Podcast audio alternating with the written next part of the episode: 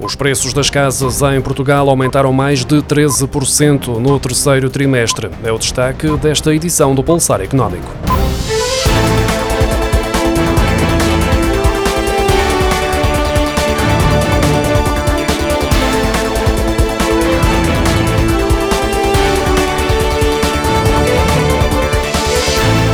A tendência de aumento dos preços das casas em Portugal abrandou no terceiro trimestre. De acordo com os dados divulgados pelo Instituto Nacional de Estatística, no período de julho a setembro, o índice de preços da habitação aumentou 13,1% face aos mesmos três meses do ano passado, uma subida inferior em 0,1 pontos percentuais ao que tinha sido registado no segundo trimestre de 2022. No terceiro trimestre foram registadas 42.223 transações de habitações, menos do que no ano passado e do que no trimestre anterior, num montante total de 8.100 milhões de euros, neste caso superior em 9,6% em comparação com o valor registrado no terceiro trimestre de 2021. O INE refere ainda que os preços das casas existentes aumentaram 14,7%, mais do que os 8,4% de aumento do preço das habitações novas em relação ao ano passado. O Estado português chegou ao final do verão com um excedente de 2,8% do produto interno bruto, de acordo com os dados em contabilidade nacional publicados pelo Instituto Nacional de Estatística. A diferença entre receitas e despesas nos primeiros nove meses do ano atingiu os 4.980 milhões de euros. No terceiro trimestre do ano, que corresponde aos meses de verão, o Estado português teve um aumento de 15,2% da receita corrente. O valor obtido através dos impostos sobre o rendimento e património aumentou aumentou 32,7%. Sobre a produção e importação, registrou uma subida de 9,4%. Obteve mais 9,7% de rendimentos com as contribuições sociais e as vendas renderam mais 16,4%. No que diz respeito à despesa, o INE registra um aumento de 2,3% da despesa corrente, salientando o crescimento de 2,7% das despesas com prestações sociais e 3% com pessoal. Tchau.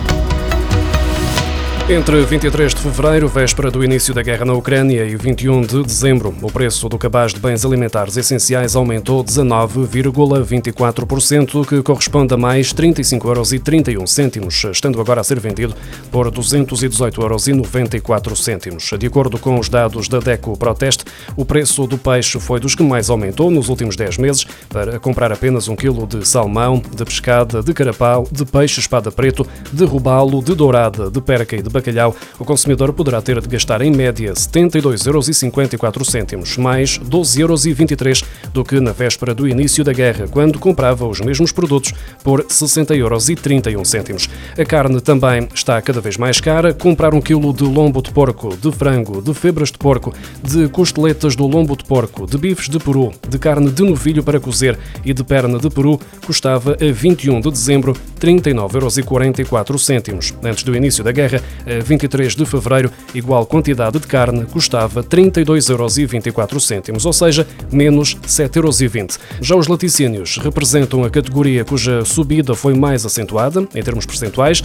Na compra de leite, queijo, iogurtes e manteiga, os portugueses podiam gastar a 21 de dezembro 14,18 euros, mais 2,70 euros do que os 11,48 euros que o mesmo conjunto de laticínios custava a 23 de fevereiro. A inflação também se fez sentir nas restantes categorias de alimentos, só a mercearia subiu 18,33% em 10 meses.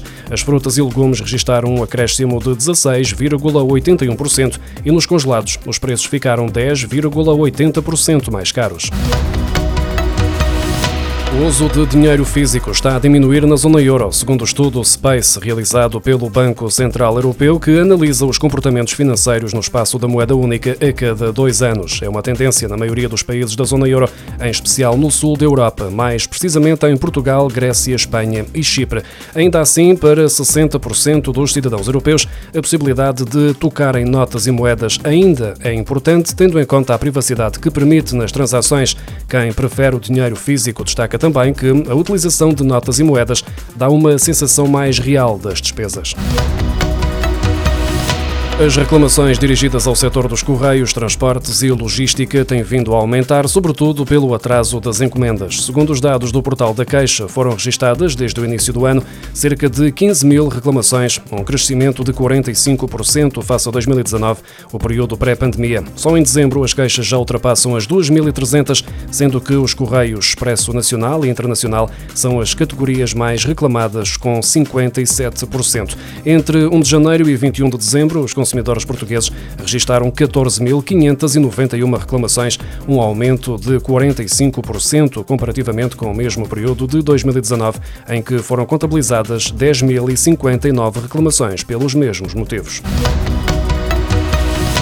A Assembleia da República aprovou uma alteração ao Código do Trabalho que prevê que a licença parental obrigatória do pai passe dos atuais 20 dias úteis para 28 dias seguidos ou interpolados. A norma aprovada no grupo de trabalho sobre alterações laborais previstas na Agenda do Trabalho Digno estabelece a obrigatoriedade do gozo pelo pai de uma licença parental de 28 dias seguidos ou interpolados nos 42 dias seguintes ao nascimento da criança, cinco dos quais gozados de modo consecutivo imediatamente a seguir ao nascimento. A mesma norma prevê ainda que, após o gozo da licença de 28 dias, o pai tem direito a 7 dias de licença, seguidos ou interpolados, em vez dos atuais 5 dias úteis, desde que gozados em simultâneo com o gozo da licença parental inicial por parte da mãe. As empresas vão deixar de poder contratar trabalhadores independentes, os chamados recibos verdes, para substituir um trabalhador temporário no mesmo posto de trabalho ou atividade profissional, segundo uma proposta de alteração do PS à Agenda do Trabalho Digno. A proposta dos socialistas foi aprovada no grupo de trabalho da Comissão do Trabalho, Segurança Social e Inclusão. O Código do Trabalho já prevê que, no caso de se ter completado a duração máxima de contrato temporário, é proibida a sucessão no mesmo posto de trabalho de trabalhador temporário ou de trabalhador contratado a termo antes de decorrer um período de tempo igual a um terço da duração do referido contrato, incluindo renovações. Com a proposta do PS agora aprovada, essa restrição é alargada aos recibos verdes e também à mesma atividade profissional.